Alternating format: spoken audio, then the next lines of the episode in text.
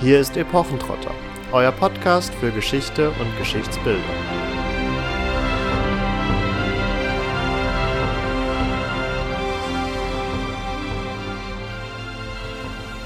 Hört ihr Leute, lasst euch sagen, was sich im Sherwood zugetragen, was sich im dunklen Wald verbarg, verarmt, geächtet und gejagt. Ein Schrecken seine ganze Bande für alle Mächtigen im Lande ein Feind der Kirche und der Reichen, und doch mit niemand zu vergleichen. Er war ein Räuber, aber gut. Die Rede ist von Robin Hood. Damit hallo und herzlich willkommen zu einer weiteren Folge von Epochentrotter, in der das Zitat nicht nur angedeutet hat, mit wem wir uns heute beschäftigen werden, sondern es auch schon sehr konkret gesagt hat. Wir werden uns mit Robin Hood auseinandersetzen, damit nachdem wir zuletzt in der Antike unterwegs waren, wieder in unser bequemes und gemütliches Wohnzimmer Mittelalter zurückkehren und sind damit auch wieder einmal in der englischen Geschichte unterwegs, mit der wir uns in verschiedenen Folgen ja auch schon auseinandergesetzt haben. Durch eher Zufälle hat sich da ergeben, dass wir uns relativ häufig auch mit dem 12. Jahrhundert der englischen Geschichte beschäftigt haben. Und das ist ja auch eine Phase, ein Jahrhundert, in dem zumindestens legendarisch Robin Hood auch des Öfteren auftritt. Er wird ja da gerne auch in Verbindung gebracht mit dem berühmten König Richard Löwenherz. Inwieweit Robin Hood wirklich was mit Richard Löwenherz zu tun hat, das werden wir euch natürlich auch in dieser Folge beantworten, aber vielleicht werfen wir zunächst einmal einen Blick darauf, ja, was wir heutzutage eigentlich so mit Robin Hood verbinden, welches Geschichtsbild wir letztendlich von ihm haben, und dann können wir uns etwas fundierter der Frage widmen, wer war denn nun der historische Robin Hood? Das Eingangszitat hat natürlich schon das ein oder andere verraten, und wenn wir Robin Hood hören, denken vermutlich einige von euch da draußen direkt an, ah, Helden in Strumpfhosen, da war doch was. das ist zum Beispiel eine Sache, die man damit in Verbindung bringt, aufgrund von Film und Fernsehen natürlich vor allen Dingen, was uns ja alle gerne immer wieder prägt. Grüne Kleidung ist überhaupt so etwas und auch dieser spitz zulaufende Hut, was man ihm gerne zuschreibt, Pfeil und Bogen darf dabei natürlich auch nicht fehlen. Und unser Setting ist natürlich ein Wald, der Sherwood Forest. Und bei Robin Hood handelt es sich um einen Bandenführer von lauter gesetzlosen sogenannten Outlaws, die aber alle irgendwie total nett erscheinen. Und wenn wir da kurz in unserem Gedächtnis kramen, dann fallen uns wahrscheinlich Leute wie Little John und Bruder Tuck ein. Oder auf Seiten dann nicht der Outlaws, zumindest nicht von Anfang an, auch noch Maid Marian. Inwieweit diese Figuren tatsächlich von Anfang an vielleicht mit Robin Hood etwas zu tun haben oder auch erst Erfindungen späteren Datums sind, werden wir natürlich auch klären. Gleich zu Beginn sei noch gesagt, dass wenn wir Robin Hood heute hören, wir in der Regel vor allen Dingen einen Mann damit verbinden, der gesellschaftlich und politisch, nicht zuletzt aufgrund eben dieses Outlawtums, im Widerstand ist gegen die Obrigkeit, da auch mit so einem gewissen Witz auftritt. Und dieser Widerstand ist tatsächlich etwas, und das nehme ich hier an der Stelle einfach schon vorweg, was wir schon sehr früh finden, ganz anders eben mit den weiteren Akteuren in dieser Legende oder Sage. Und bei Robin Hood haben wir es außerdem auch mit einer sehr volkstümlichen Figur zu tun, was nicht zuletzt daran liegt, dass er eben nicht an irgendeinem Königshof agiert, zumindest meistens eben im Wald ist und sich gegen die Mächtigen des Landes wendet, beziehungsweise gegen die Ordnungshüter vor allen Dingen. Was sehr spannend ist, ist, dass wir es hier ganz im Gegensatz zum Beispiel zu König Artus, den wir ja auch schon verschiedentlich besprochen haben, mit einer Figur zu tun haben, die bis ins 20. Jahrhundert hinein eigentlich komplett der englischsprachigen Welt vorbehalten geblieben ist und erst dann so nach und nach auch in andere Sprachräume eingedrungen ist. Also das ist durchaus bemerkenswert, weil heute, glaube ich, wenn ihr Robin Hood hört, ihr könnt was mit anfangen, möchte ich behaupten.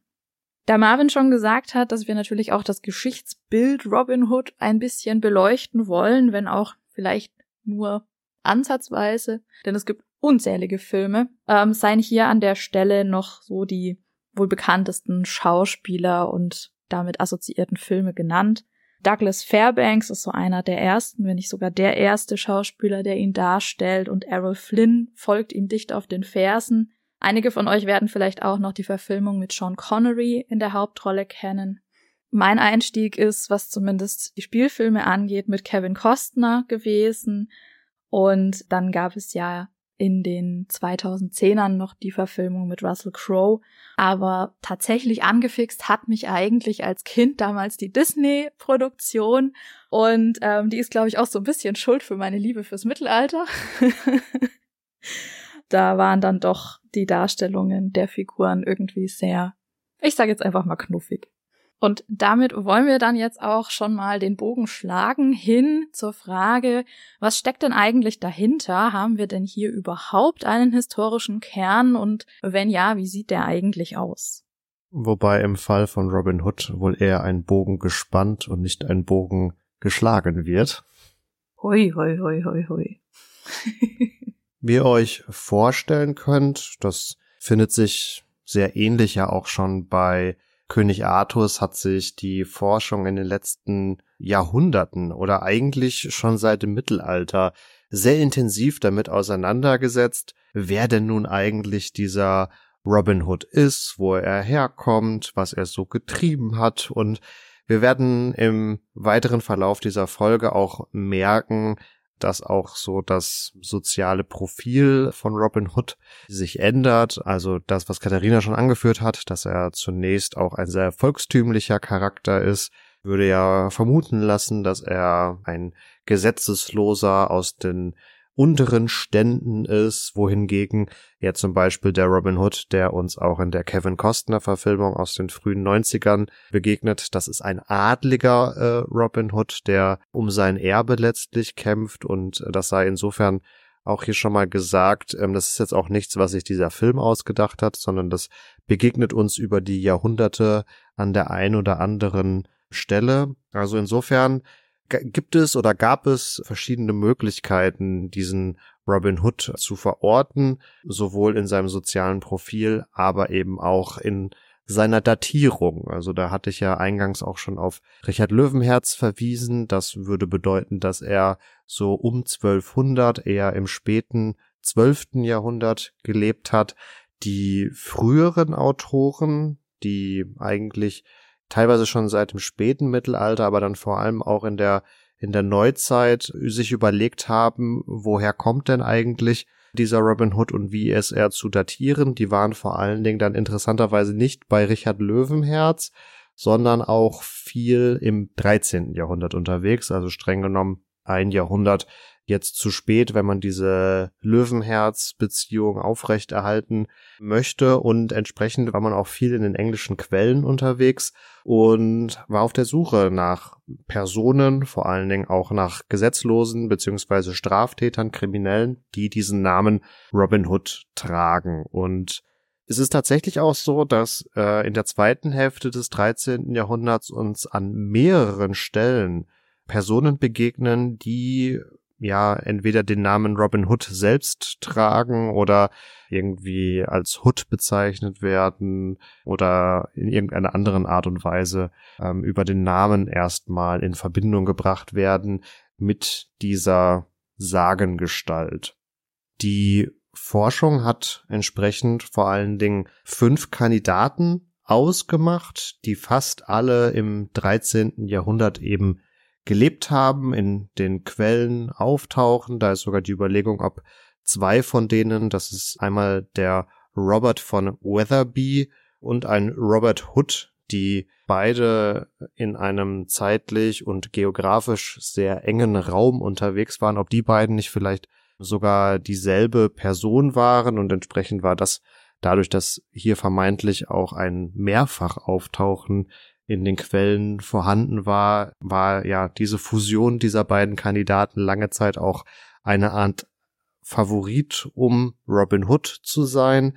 Es gibt dann auch noch Kandidaten im, im 14. Jahrhundert, die da auftauchen. Und so schön diese ganzen Theorien am Ende auch sind, sie geben uns viel zu wenig Futter, um sagen zu können, das ist jetzt der Robin Hood. Also einfach, weil das häufig nur sehr einfache Nennungen in den Quellen sind, also dass die mal in einer Gerichtsakte auftauchen oder dass ihr Gerichtsurteil benannt wird, aber es ist jetzt bei keinem, bei keinem gibt es ausreichend Berichte, wo man jetzt sagen könnte, okay, der hat genug vollbracht, um womöglich auch vom Volk gewissermaßen als eine Heldengestalt angesehen zu werden und entsprechend war lange, lange Zeit eher die Annahme dann in der Forschung nicht nach dem Robin Hood zu suchen, sondern es wurde gesagt, ähnlich auch wie bei König Artus, das haben wir da ja auch schon festgehalten, dass es womöglich mehrere Robin Hoods gab, deren Geschichten aus dem 13. und auch vielleicht 14. Jahrhundert halt kombiniert worden sind, zusammen kulminierten und dann für sich so eine größere Gestalt ergeben haben. Wobei auch da inzwischen gewisse Zweifel aufgekommen sind. Denn wir haben vor allem eben diesen Namen, an dem wir uns festhalten können oder wollen, um den historischen Robin Hood ausfindig zu machen. Und man muss sich da wirklich auch vor Augen führen. Einerseits Hood. Ja, das Kapuze, Englisch, soweit bekannt, denke ich.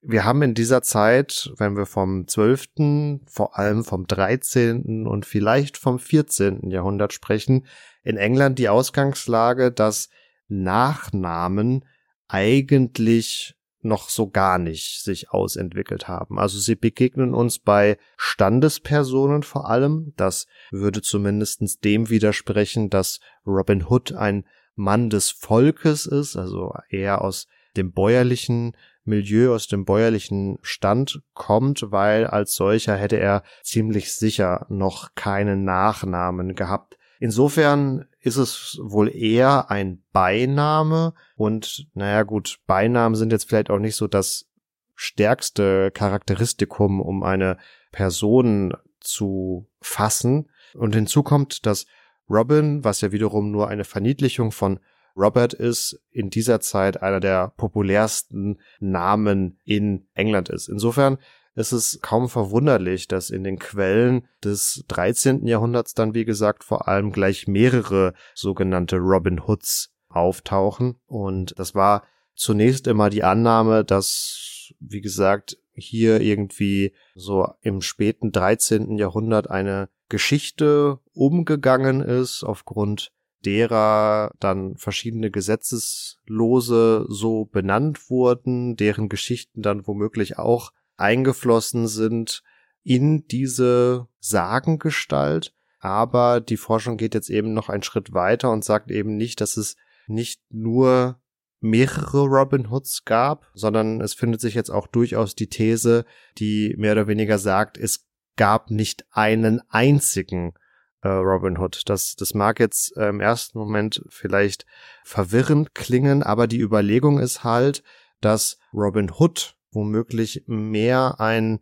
allgemein gebräuchlicher Begriff für Dieb oder Räuber war, wie es heutzutage der Otto Normalverbraucher ist. Niemand käme auf die Idee, im Telefonbuch nach Otto Normalverbraucher zu suchen oder auch nach Lieschen Müller. Das ist auch so ein, ja, so eine gängige Namensform oder so ein so eine Persona, die eine gewisse Allgemeinheit fast schon für sich beansprucht. Es gibt natürlich Lieschen Müllers da draußen oder auch Lisa Müllers oder wie auch immer.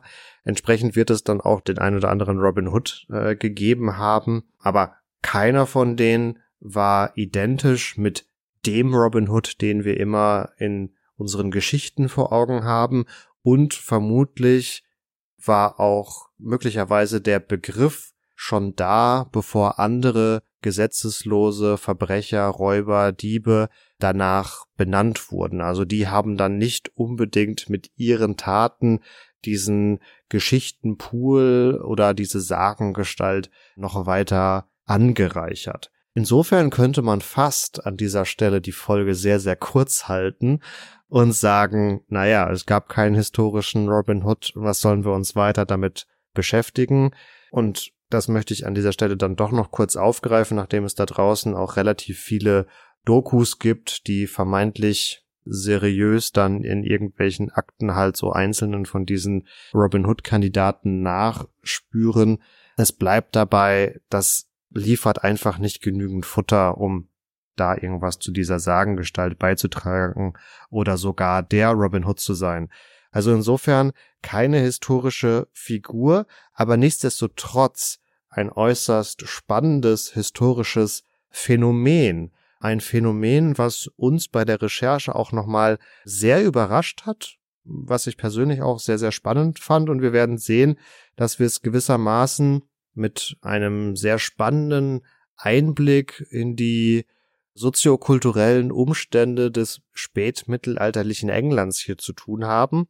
Insofern gewinnt diese Folge an dieser Stelle einen gewissen Twist und wir stellen uns nicht die Frage, wann lebte Robin Hood, sondern wann tauchte Robin Hood das erste Mal auf? Und das ist tatsächlich soweit wir das heutzutage noch fassen können, erst im Jahr 1377 der Fall. Da haben wir nämlich von dem englischen Autor William Langland eine religiöse Dichtung über zu Deutsch Peter den Flüger.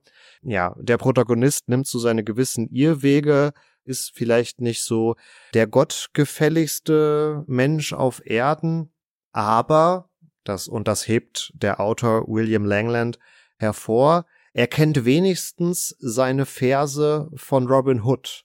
Also die Figur in der Dichtung dieses Autors des 14. Jahrhunderts kennt Robin Hood. Das heißt, äh, wir haben zwar hier den ersten schriftlichen Beleg für eine Erzählung rund um Robin Hood, aber da eben dieser Protagonist schon um unseren Robin weiß, ist davon auszugehen, dass die Erzählung rund um diese Sagengestalt noch zumindest ein wenig älter ist, alt genug ist, um ein gewisses, einen gewissen Allgemeinplatz darzustellen, um hier abgerufen zu werden. Wie alt wirklich, kann man nicht sagen. Aber es ist dann vor allem auch das 15. Jahrhundert, in dem die Erzählungen um Robin Hood uns zumindestens ähm, besser überliefert sind. Und auch wenn wir nicht immer wissen, was verloren gegangen ist und wie es verloren gegangen ist, deutet das doch zumindestens darauf hin, dass so insgesamt die Geschichte rund um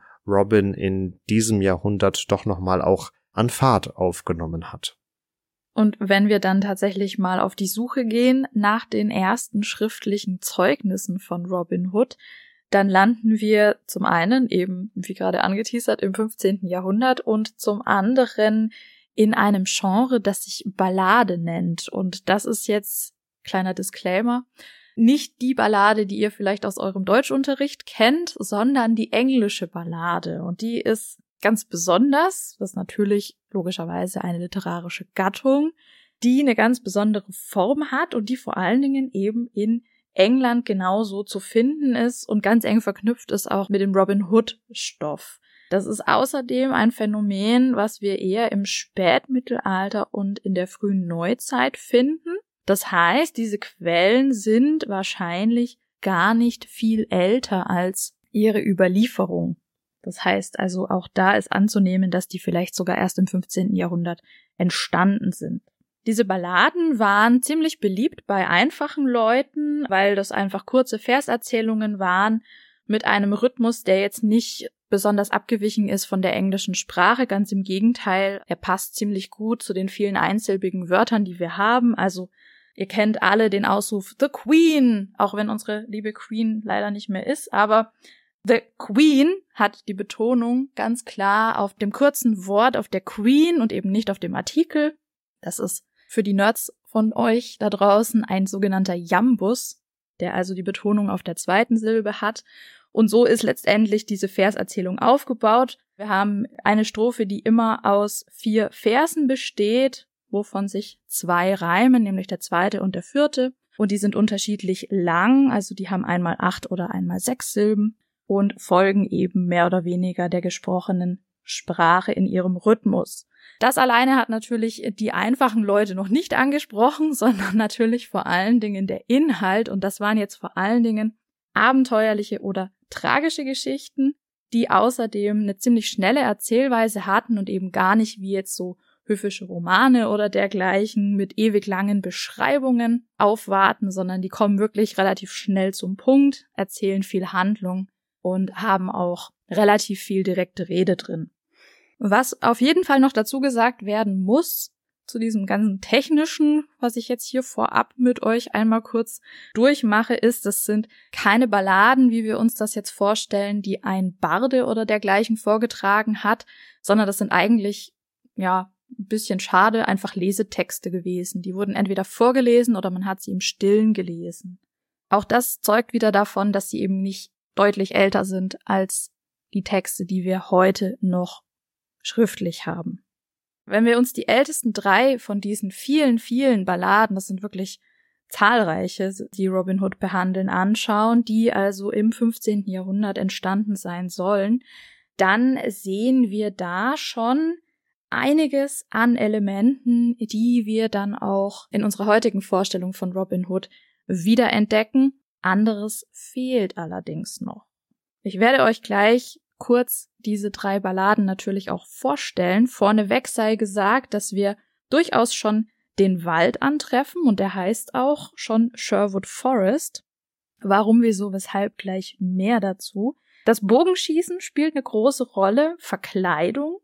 Der Sheriff ist auch hier schon der Gegenspieler und wir sind auch unweit von Nottingham. Und wie ich vorhin schon ein bisschen angedeutet habe, ist auch Little John schon mit von der Partie. Also da ist Robin Hood schon mit seinem besten Freund unterwegs und die streiten sich auch gerne mal. Und ähm, Robin ist teilweise auch eher der überhebliche Anführer, der noch einiges zu lernen hat.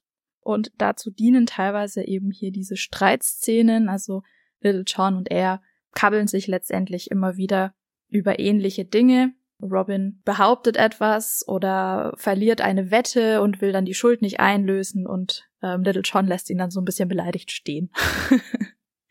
und daraufhin kommt es dann ganz oft zur Gefangennahme von Robin, der dann befreit werden muss und am Ende eben seinen Fehler einsieht und am Ende ist dann wieder Friede, Freude, Eierkuchen. Genauso wie schon am Anfang, das ist ganz interessant, denn ein Kennzeichen von diesen Balladen ist, dass der Sherwood Forest immer so in einem ewigen Sommer gefangen ist und ja, die Outlaws haben keinerlei Probleme mit Geld oder mit Essensbeschaffung oder dergleichen. Also das ist alles so ein bisschen ja idealisiert. Was ich persönlich ein bisschen schade finde, um nicht zu sagen enttäuschend, sind die zwei Dinge, die hier allerdings komplett fehlen. Und nein, es ist nicht Bruder Tag, sondern ich finde es schade, dass hier Maid Marian noch gar keine Rolle spielt, überhaupt eigentlich gar keine Frau ähm, eine größere Rolle zugedacht bekommt.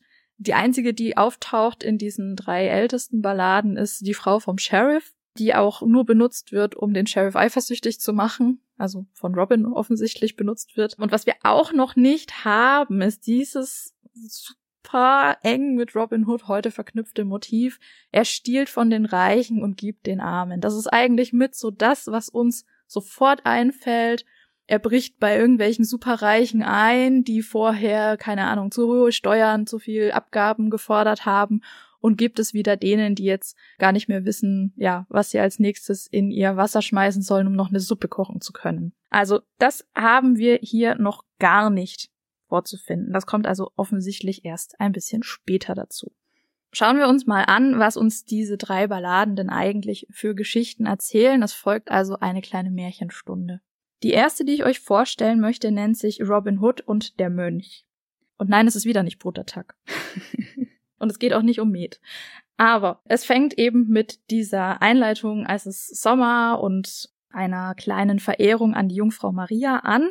Und Robin entschließt sich passenderweise auch nach Nottingham zur Messe zu gehen.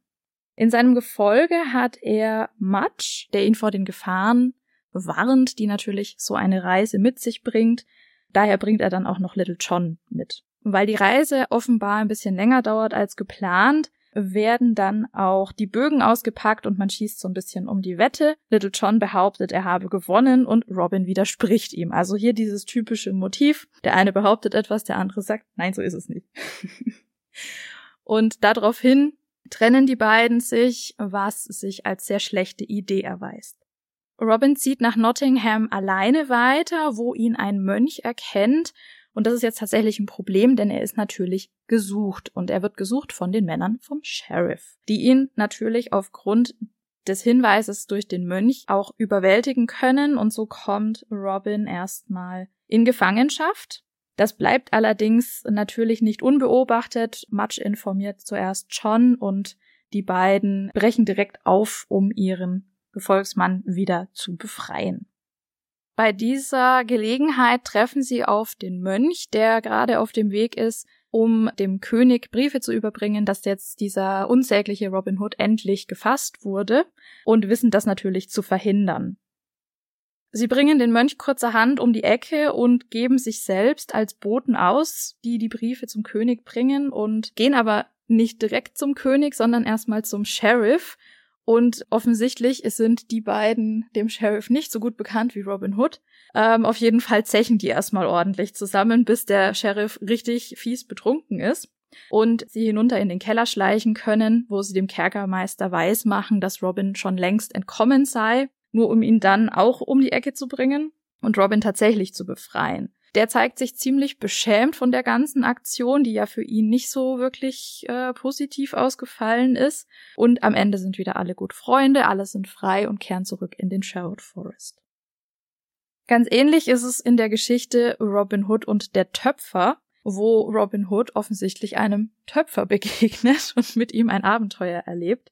Das ist allerdings ein bisschen ein problematischer Töpfer, denn der ist schon öfter durch den Wald gezogen, ohne aber Zoll zu entrichten. Und jetzt bei der Gelegenheit wollen sich also Little John und Robin Hood den mal vorknöpfen und ihm entsprechend auch Geld abknöpfen. Also so viel zu, er nimmt von den Reichen und gibt den Armen.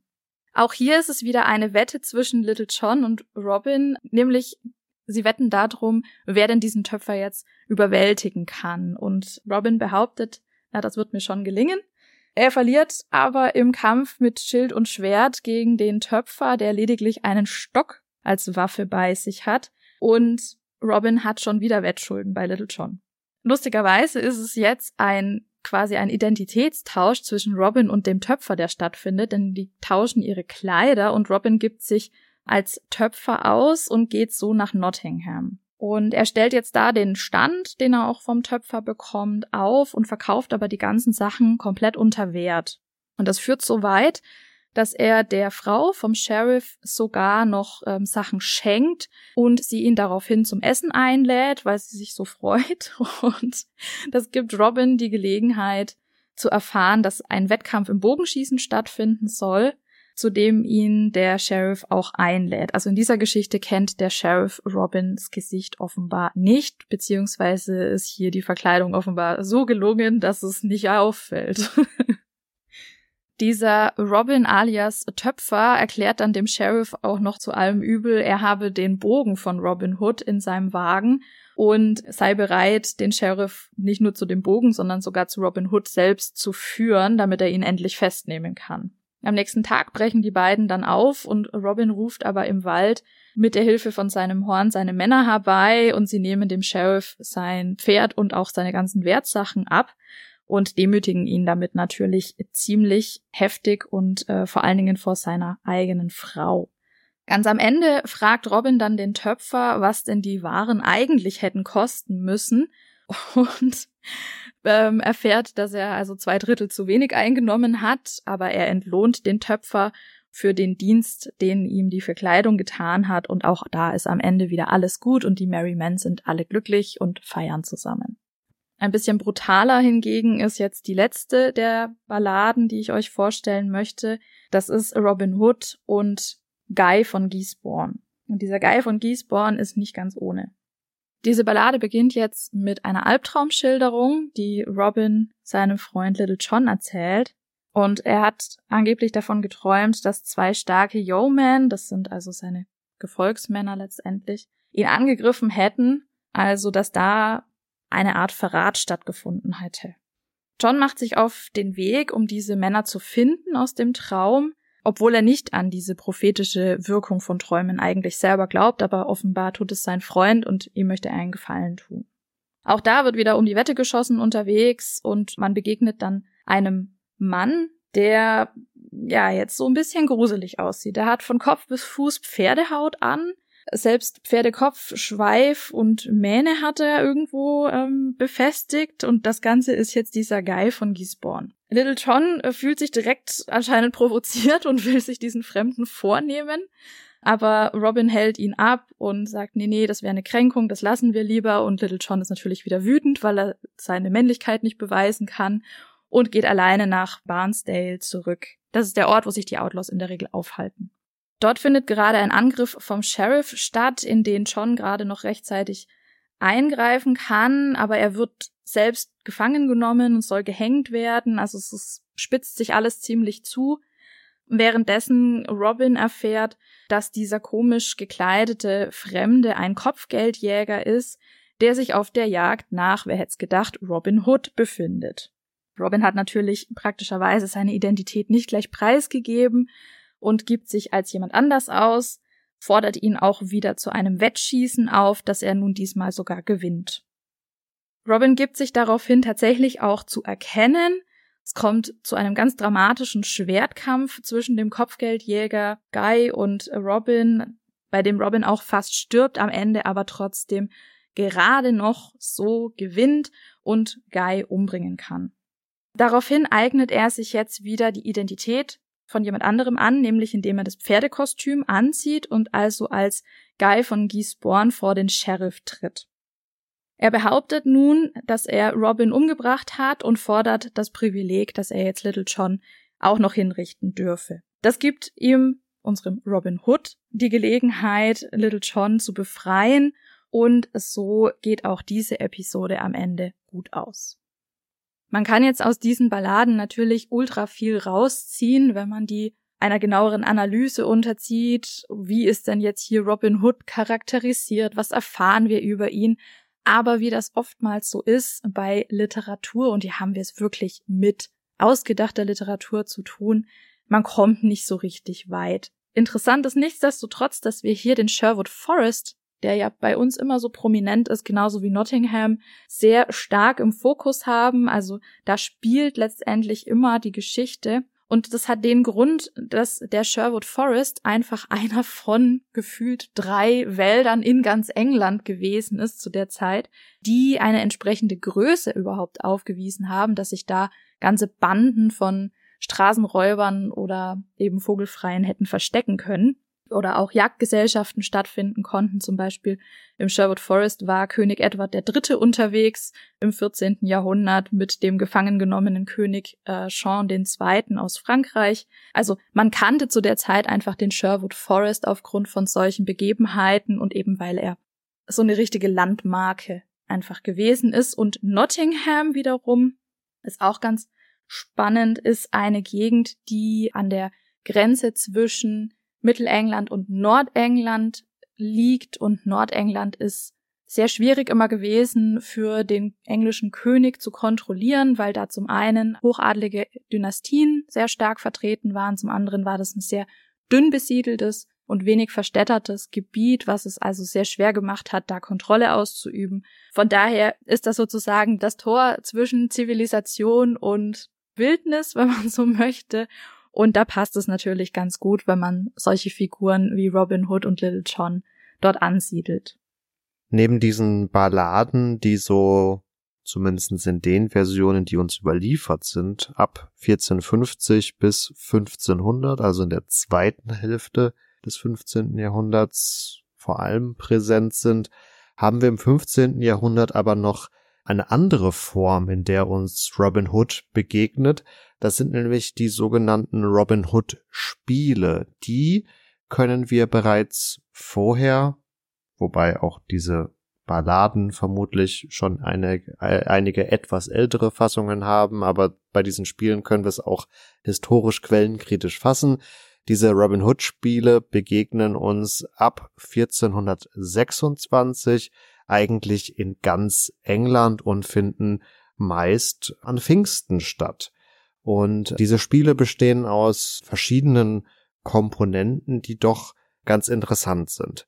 Einerseits, und damit beginnen sie letztendlich, gibt es einen feierlichen Einzug der Robin Hood Gestalt. Also da müsst ihr euch vorstellen, ein Mitglied der meist dörflichen Gemeinschaft ist in die Rolle von Robin Hood geschlüpft und verkörpert ihn nun für diese Spiele. Er wird begleitet von den jungen Männern des Ortes. Da klingen auch so ein bisschen schon die Mary Man an, die Katharina gerade schon auch für die Balladen genannt hat.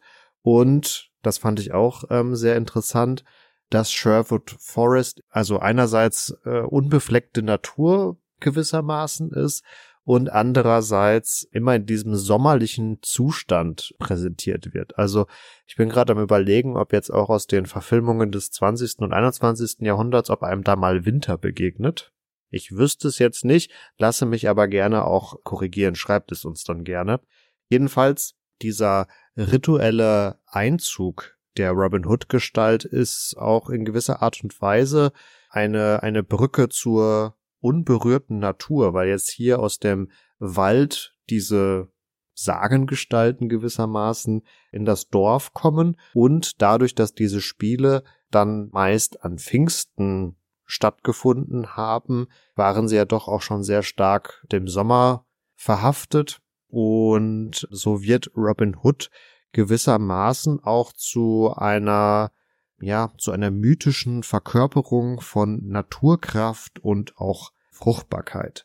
Einige Literaturwissenschaftler gehen da jetzt sogar noch ein Stück weiter, bringen diese Figur mit dem wilden Mann oder auch dem grünen Mann in Verbindung, also der wilde Mann, nicht zuletzt äh, auch eine Gestalt des arthurischen Kosmos, der grüne Mann hingegen fast schon noch etwas Keltisches, Wobei, da würde ich persönlich dann jetzt etwas kritisch werden. Ich habe gesagt, wir sind im 15. Jahrhundert unterwegs und inwiefern man da noch wirklich so richtig keltische Anleihen findet, nachdem diese Kultur eigentlich schon seit, ja, mit Sicherheit acht bis 800 bis 1000 Jahren äh, überformt ist, finde ich schon eher schwierig. Aber nichtsdestotrotz kann man hier schon sehen, dass auch eine gewisse Bedeutung in diesem Einzug liegt, der gewissermaßen auch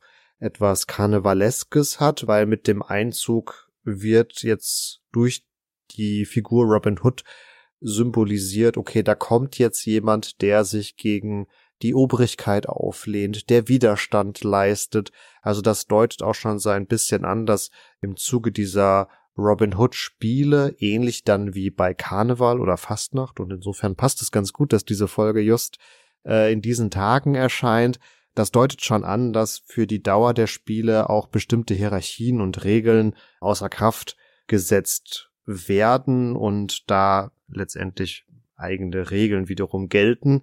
An diesen Einzug knüpft sich meist eine Aufführung im Dorf an, also eine Aufführung, eine Inszenierung, in der eine Geschichte erzählt wird, in der Robin zusammen mit seinen jungen Männern Heldentaten vollbringt. Und von diesen Aufführungen sind uns auch insgesamt drei Skripte aus dem 15. Jahrhundert überliefert, die jetzt anders als die Balladen nicht so wirklich oder nicht so vollständig eine Geschichte einfach runter erzählen, sondern das ist fast mehr so ein Handlungsgerüst, was davon zeugt, dass bei diesen Aufführungen die einzelnen Charaktere und Parts durchaus noch Raum hatten für Improvisation. Und in der Handlung sind aber auch nichtsdestotrotz sehr, sehr starke Ähnlichkeiten zu den Balladen. Deswegen muss das jetzt an dieser Stelle nicht so weiter ausgeführt werden. Ein Punkt, der nichtsdestotrotz für den weiteren Fortgang dieser Robin Hood Spiele wichtig ist, ist der, dass in diesen Handlungen doch auch immer der Wettkampf betont wird. Und auch Katharina hatte für die drei Balladen ja schon festgehalten, es findet dann doch immer ein Messen auch statt, sei es jetzt zwischen zwei einzelnen Figuren oder dass Robin Hood erfährt, dass da ein Bogenschießwettbewerb ist, an dem er dann als Töpfer teilnimmt, wobei mir da, als du es erzählt hast, eingefallen ist, dass in der Errol Flynn Verfilmung aus dem frühen 20. Jahrhundert er auch ich weiß nicht, ob da Töpfer gesagt wird, aber zumindestens als Krämer an diesem Wettbewerb teilnimmt. Und da finde ich es dann spannend. Klar, viele von den Motiven, die wir euch jetzt vorstellen, die sind so in diese Robin Hood DNA eingegangen, dass vollkommen außer Frage steht, dass die auch in moderneren Adaptionen wieder aufgegriffen werden. Aber das war doch irgendwie so ein kleines Detail, wo die Macher womöglich diese Balladen wirklich vor Augen haben.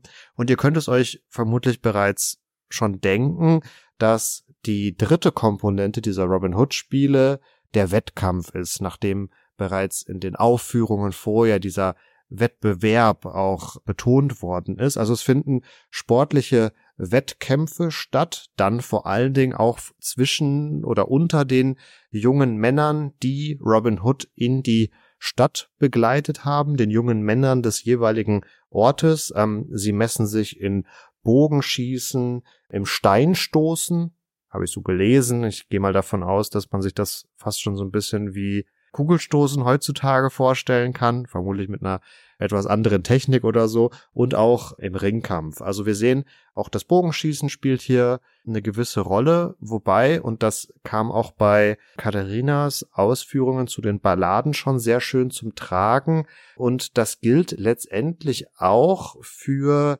die moderneren Adaptionen. Der Bogen ist ein Instrument von Robin Hood, um sich zu messen, aber seine handfesten Auseinandersetzungen führt er dann doch immer mit einer Nahkampfwaffe, meistens dann mit einem Schwert oder mit einem Stock, mit einem Kampfstock. Und der Bogen wird nie so wie im, im Western der Revolver zu der Waffe, mit der Robin Hood am Ende nun auch seinen ja, Gegner, seinen Gegenüber, seinen Kontrapart außer Gefecht setzt beziehungsweise ihn tötet. Also da ist dieser Wettkampfcharakter fast fast prominenter oder fast präsenter. Und zum Ende oder am Abend dieser Robin Hood Spiele feiert man dann auch gerne im Dorf. Es gibt einen abendlichen Bierausschank. Und es soll wohl recht verbreitet auch gewesen sein, dass dann unter der Dorfgemeinschaft Geld gesammelt wurde, um Gemeinschaftsprojekte umzusetzen, sei es, dass eine Brücke instand gesetzt werden musste oder ähnliches. Und dieses Geld sammeln wird dann auch gewissermaßen als das gesehen, was dann zu einem späteren Zeitpunkt mit Robin Hood auch in Verbindung gebracht wird, dass er vermeintlich die Reichen ausraubt, um der Allgemeinheit oder den Armen etwas Gutes zu tun, wobei jetzt hier bei diesen Robin Hood Spielen das vermeintliche Ausrauben, wenn es denn überhaupt im Rahmen dessen in so einen spielerischen Akt überführt wurde, dann ja doch auf einer freiwilligen Basis geschehen ist und diese Robin Hood Gestalt dadurch gewissermaßen ins harmlose gewendet wird und jetzt nicht so ein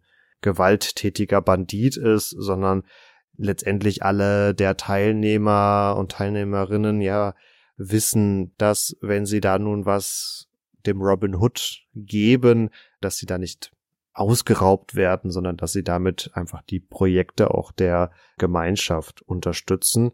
Und insofern ist hier ganz, ganz schön zu sehen, dass diese Robin Hood Gestalt doch auch sehr präsent ist im in Anführungsstrichen einfachen Volk. Also diese Spiele sind wohl sehr verbreitet und auch sehr beliebt gewesen und zeigen so eine gewisse ähm, soziale Dynamik auch des englischen ähm, Spätmittelalters auf, wie, ja, blöd gesagt, gewissermaßen eine Geldumschichtung stattgefunden hat und gleichzeitig das sicherlich auch ein gesellschaftliches Ereignis war für vor allem die jungen Männer des Dorfes, die hier gewissermaßen auch zu Männern wurden, weil es war vermutlich so, dass Jungs sobald sie an diesen Spielen teilnahmen, eben als Männer auch äh, wahrgenommen wurden und wiederum ähm, verheiratete Männer womöglich dadurch, dass sie quasi schon in einem gewissen sozialen Gefüge, nämlich dem sozialen Gefüge der Ehe untergebracht waren, nun nicht mehr zu den freien Männern des einziehenden Robin Hood, der da aus dem Sherwood Forest daherkommt, gehören konnten, so dass hier die jungen Männer, die an diesen Spielen teilgenommen haben, ja, wirklich in so einer sozialen Übergangsphase vom Heranwachsenden dann zum gestandenen Mann waren und das kristallisiert sich hier eigentlich ähm, ganz schön heraus, ist in gewisser Maßen hier auch ganz gut untergebracht, dadurch, dass mit diesem Fest doch auch gewisse ähm, Fruchtbarkeitssymboliken ähm, verbunden sind. Eine letzte schriftliche Form, in der Robin Hood schon sehr früh eine Rolle spielt, nämlich wohl schon ab 1460, möchten wir euch noch vorstellen, nämlich die sogenannte Chest of Robin Hood. Also eine Chest ist eine Geschichte von Taten, also ein Tatenbericht von Robin Hood, wenn man so möchte. Hier stehen jetzt zum Teil ein bisschen andere Elemente im Fokus, zum Teil aber auch das, was wir schon in den Spielen und auch in den Balladen gesehen haben. Wir haben im Fall der Chess tatsächlich das erste Mal so etwas, was dann gerne mal als Biografie von Robin Hood bezeichnet wird, denn wir haben ein Enddatum sozusagen, ohne dass es ein wirkliches Datum ist, aber er stirbt in dieser Chest tatsächlich. Also es gibt einen Endpunkt. Und es geht auch nicht mehr nur um einfache Leute, sondern wir haben es teils mit sozialen Absteigern zu tun, teils aber auch mit hochrangigen Würdenträgern beziehungsweise sogar mit der hochadligen Schicht. Und Robin beweist hier, dass er durchaus mit denen mithalten kann, dass er ihre Verhaltensweisen kennt. Woran das liegt, wird allerdings nicht gesagt. Also er kann zum Beispiel in einer Episode mit einem bedrängten Ritter, der finanziell ausgebeutet wird von bösen, bösen Äbten, kann er sich ähm, mit dem Ritter auf dessen Niveau bewegen und unterhalten. Er kennt die Gepflogenheiten. Er kann sich entsprechend auch ausdrücken und tritt jetzt hier tatsächlich als Retter in Erscheinung, denn dieser bedrohte Ritter kann durch Robin von dieser finanziellen Bedrohung befreit werden. Die Äbte erfahren ihre gerechte Strafe und hier haben wir jetzt also das Motiv von den Reichen, den bösen, bösen Steuereintreibern nehmen und den Armen geben, auch wenn arm hier ein bisschen vielleicht ein dehnbarerer Begriff ist, als wir ihn sonst verstehen. Ähnlich ist es auch in einer anderen Episode, was diese Umgangsformen angeht. Nämlich trifft Robin auch einmal den inkognito reisenden König, wobei nicht gesagt wird, welchen König wir haben. In der Regel ist immer, wenn ein Name fällt, die Rede von einem König Edward, also enttäuschenderweise noch nicht unbedingt immer gleich von König Richard den wir ja eigentlich aus den Verfilmungen immer erwarten würden. Die beiden Protagonisten ähm, in dieser Episode messen sich natürlich mal wieder im Wettkampf, unter anderem im sogenannten Plug Buffet. Da wird in mehreren Runden mit dem Bogen um die Wette geschossen, also so wie man das auch aus den Filmen ganz oft kennt. Was man da allerdings nicht sieht, ist, der Sieger jeder Runde darf dem Verlierer einen möglichst kräftigen Schlag versetzen. Das heißt, das Niveau des Schießens wird tendenziell beim Verlierer nicht besser. Also auch hier beweist Robin wieder, dass er die Gepflogenheiten kennt, dass er dem König entsprechend entgegentreten kann und er beweist das so gut, dass er ähm, dann sogar vom König in Dienst genommen wird, mit an den Hof kommt und dort auch einige Zeit am Hof lebt. Da kommt jetzt also tatsächlich mal diese Komponente hinein, dass wir es vielleicht in Anführungszeichen mit so einer Art adligen Figur zu tun haben. Allerdings, Robin Hood wäre nicht Robin Hood, wenn er nicht erkennen würde, dass dieser Hof durchaus korrumpierend sein kann und er sich also wieder zurück in den Wald zieht.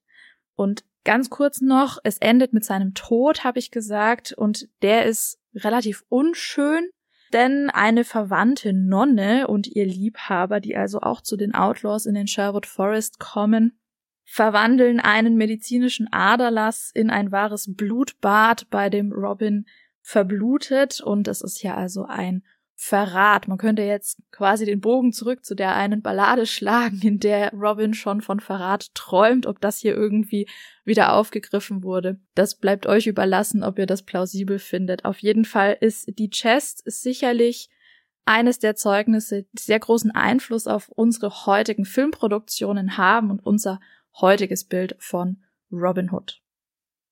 Wir haben schon gesehen, dass in dieser Jest einige Elemente auch sich wandeln und so entwickelt sich natürlich insgesamt die Robin Hood Gestalt weiter. Das geschieht auch in diesen gerade schon erwähnten Spielen, denn bald nach 1500 taucht hier auch eine weibliche Gestalt auf, nämlich Maid Marian. Endlich. und ja, sie bricht so ein bisschen auch dieses ganze Sozialgefüge auf, was wir bis dahin hatten, weil es war vor allen Dingen Robin Hood und seine jungen Männer, also eine ähm, sehr eingeschlechtliche Gruppe und diese Maid Marian Figur lässt Robin wiederum gleichzeitig auch mehr zu einer für die Zeitgenossen greifbaren Gestalt werden. Also er ist jetzt weniger dieser Mythencharakter, diese Sagengestalt, der aus dem Sherwood Forest daherkommt und vielleicht tatsächlich so ein bisschen auch was Magisches an sich hat, sondern er arbeitet zumindest in den Geschichten und in den Aufführungen jetzt immer wieder und häufiger darauf hin, diese Maid Marian für sich zu gewinnen und am Ende auch mit ihr die Ehe einzugehen. Das hatten wir auch schon in der Jest, was Katharina gerade vorgestellt hat, dass wir nun eine Biografie haben oder dass das Leben von Robin Hood auf eine gewisse Entwicklung hinsteuert. Vorher war es vor allem immer etwas sehr Episodenhaftes. Also das konnte durchaus auch nebeneinander stehen, die sich wild untereinander kombinieren und waren fast schon eher so, so Anekdoten. Das das Bericht um 1500 jetzt. Und es kommt nun auch endlich, nachdem wir schon Little John hatten, auch Bruder Tuck kommt dazu. Und das führt dann gewissermaßen dazu, dass dieser Charakter der mythischen Naturgestalt um Robin Hood noch, noch weiter aufgebrochen wird, sondern wir haben jetzt mit den Vieren gewissermaßen so einen sozialen Querschnitt fast schon durch die Gesellschaft. Und das wird in den Spielen auch insofern äh, aufgegriffen, dass da jetzt Tänze in Vierergruppen vollführt werden. Also das wird sehr prägend. Gleichzeitig stehen diese Spiele vor dem Problem, dass sie vor allem in den Städten Englands zunehmend verboten werden. Man hatte so ein bisschen die Angst, dass es dazu ausufernden Volksfesten kommen kann und dass, ja, blöd gesagt, der Pöbel im Alkoholrausch da ein bisschen das Rebellieren anfängt. Gleichzeitig haben wir auch dieses recht traditionsbewusste, was in diesen Spielen mitschwingt, wenn man wirklich sagt, dass da auch womöglich noch keltische Motive bedient werden, aber auf jeden Fall auch durch Bruder Tuck zum Beispiel sind diese Robin Hood Spiele mit einem gewissen katholischen Charakter auch ausgezeichnet und wie ihr wisst, könnte das im England des 16. Jahrhunderts, was dann die Reformation durchlebt, auf gewisse Probleme stoßen, so dass wir vor allen Dingen in der Zeit unter Königin Elisabeth eine zunehmende Einschränkung dieser Spiele sehen und sie im 17. Jahrhundert eigentlich dann fast verschwunden sind. Wenn man sich jetzt doch die Frage stellt, wie aber nun Richard Löwenherz in die ganze Geschichte reinkommt, nachdem Katharina auch gerade schon gesagt hatte, dass eigentlich, wenn von Königen die Rede ist, immer von Edward die Rede ist, beziehungsweise dass wenn eine historische Datierung stattfindet, die dann auch eher ins 13. Jahrhundert gehört, dann ist man tatsächlich bei einem schottischen Autoren, nämlich bei John Major, der 1521 schreibt und nun hier Robin Hood zu einem Kämpfer gegen Johann Ohneland macht, also King John den Bruder von Richard Löwenherz. Hier wird noch nicht so wirklich konkret gesagt, dass Robin Hood damit ein Anhänger von Löwenherz ist. Aber für den schottischen Autoren im 16. Jahrhundert ist die Figur um Robin Hood nichtsdestotrotz interessant, weil er sich gegen die englische Obrigkeit auflehnt, damit gewisse schottische Unabhängigkeitsfantasien ja quasi bedient und so in der gesamten Charakterzeichnung auch bei anderen schottischen Autoren der Zeit durchaus Parallelen zu dem berühmten William Wallace aufweist, welcher ja tatsächlich eine historische Figur war. Und entsprechend durch diesen äh, Widerstand gegen King John kommt dann eben automatisch gewissermaßen Richard Löwenherz mit rein, was dann sich im Weiteren ja verfestigt und heute eigentlich untrennbar mit Robin Hood verbunden ist. Bei diesem John Major finden wir auch erstmals das Motiv konkret ausgestaltet, dass er die Reichen bestiehlt, um es den Armen zu geben. Das taucht vorher immer so am Rande auf, wird nicht so genau adressiert. Und hier wird es eben nun das erste Mal konkret benannt. Im 16. Jahrhundert sehen wir dann auch, wie Robin zunehmend aus diesem bäuerlichen Stand herauswächst und mehr und mehr als Adliger ähm, charakterisiert wird. Also es findet eine gewisse Entwicklung statt und wir sehen auch im Weiteren, dass ja, die, die Robin Hood Gestalt sich in der Neuzeit immer so ein bisschen so zurecht gedreht wird, wie man sie gerade gebrauchen kann. Und es ist tatsächlich ebenso ein schottischer Autor in Form von Sir Walter Scott, der einen Robin von Locksley in seinem historischen Roman Ivanhoe unterbringt, der hier auch wiederum an der Seite der Angelsachsen gegen die normannisch-englische Herrschaft aufbegehrt. Also auch da äh, sehen wir wieder, wie da gewisse historische Konflikte instrumentalisiert werden, um zeitgenössische Diskussionen letztlich aufzugreifen. Aber das haben wir auch schon ausführlicher in unserer Ivanhoe-Folge besprochen. Also ihr seht, in den modernen Verfilmungen haben wir es wirklich mit einem wilden Sammelsurium aus allen Quellen, die wir euch jetzt genannt haben, ob ausführlich oder kurz, zu tun. Und Robin Hood ist letztendlich, wenn man dieses Fazit an der Stelle ziehen darf, eine Figur, die vielleicht auch gerade deswegen weiterhin so populär geblieben ist und das über die Jahrhunderte geschafft hat, populär zu sein, weil sie sich aktualisieren lässt, weil man eben sozialpolitische Probleme durchaus in ihr darstellen kann und mit ihr verhandeln kann, sie als Identifikationsfigur für sowohl niedere Schichten als auch mittlere Schichten instrumentalisieren kann, sie auch im Kontext von Fasnacht zum Beispiel und verkehrter Welt auftreten zu lassen und, und, und. Also sie bietet einfach wahnsinnig viel Potenzial, um immer wieder aufs Tableau zu kommen. Bis heute, ich glaube nicht, dass der Film mit Russell Crowe als Robin Loxley der letzte dieser Art bleiben wird. Es gibt bestimmt bald mal wieder eine Neuauflage und wir dürfen gespannt sein, was für ein Robin Hood uns dann dort begegnen wird. Und bleibt auch ihr gespannt, was wir euch in Zukunft noch so präsentieren an Figuren und historischen Ereignissen oder auch vielleicht nicht ganz so historischen Figuren. Denn bei Robin Hood haben wir gelernt, dass wahrscheinlich der Robin Hood nie existiert hat. Das ist ein bisschen schade, aber es ist trotzdem eine Erkenntnis. Und wenn euch die Folge gefallen hat, dann lasst uns doch gerne ein Like da, schickt uns ein paar Sternchen als Rezension rüber. Wir freuen uns auf jeden Fall von euch zu lesen. Ihr könnt uns natürlich auch euer Feedback per Messenger-Dienst schicken über Facebook oder Instagram oder per Mail an kontakt.epochentrotter.de. Unsere Folgen findet ihr natürlich auch neben eurem Podcast-Provider des Vertrauens auf epochentrotter.de. Da könnt ihr gerne noch mal reinschauen und in den Show Notes findet ihr natürlich auch noch die ein oder andere Folge mit England-Bezug. Natürlich vor allem die Folge zu der Eroberung von Chateau Gaillard, wo John ohne Land eine größere Rolle spielt. Damit wünsche ich euch eine gute Zeit, bleibt gesund, macht's gut und ciao, ciao. Schreibt uns gerne auch in die Kommentare, welche Robin Hood Inszenierung euch am meisten gefallen hat, vielleicht auch am meisten geprägt hat. Bei mir heißt es immer, dass der Robin Hood mit Kevin Costner sehr prägend gewesen sein soll, weil meine Eltern im Kino waren, als meine Mutter mit mir schwanger war. Also vielleicht kommt daher eine gewisse Geschichtsbegeisterung. Ähm, wir wissen es nicht so genau, aber schreibt uns das gerne und mir bleibt damit nur noch zu sagen, macht's gut und ciao ciao.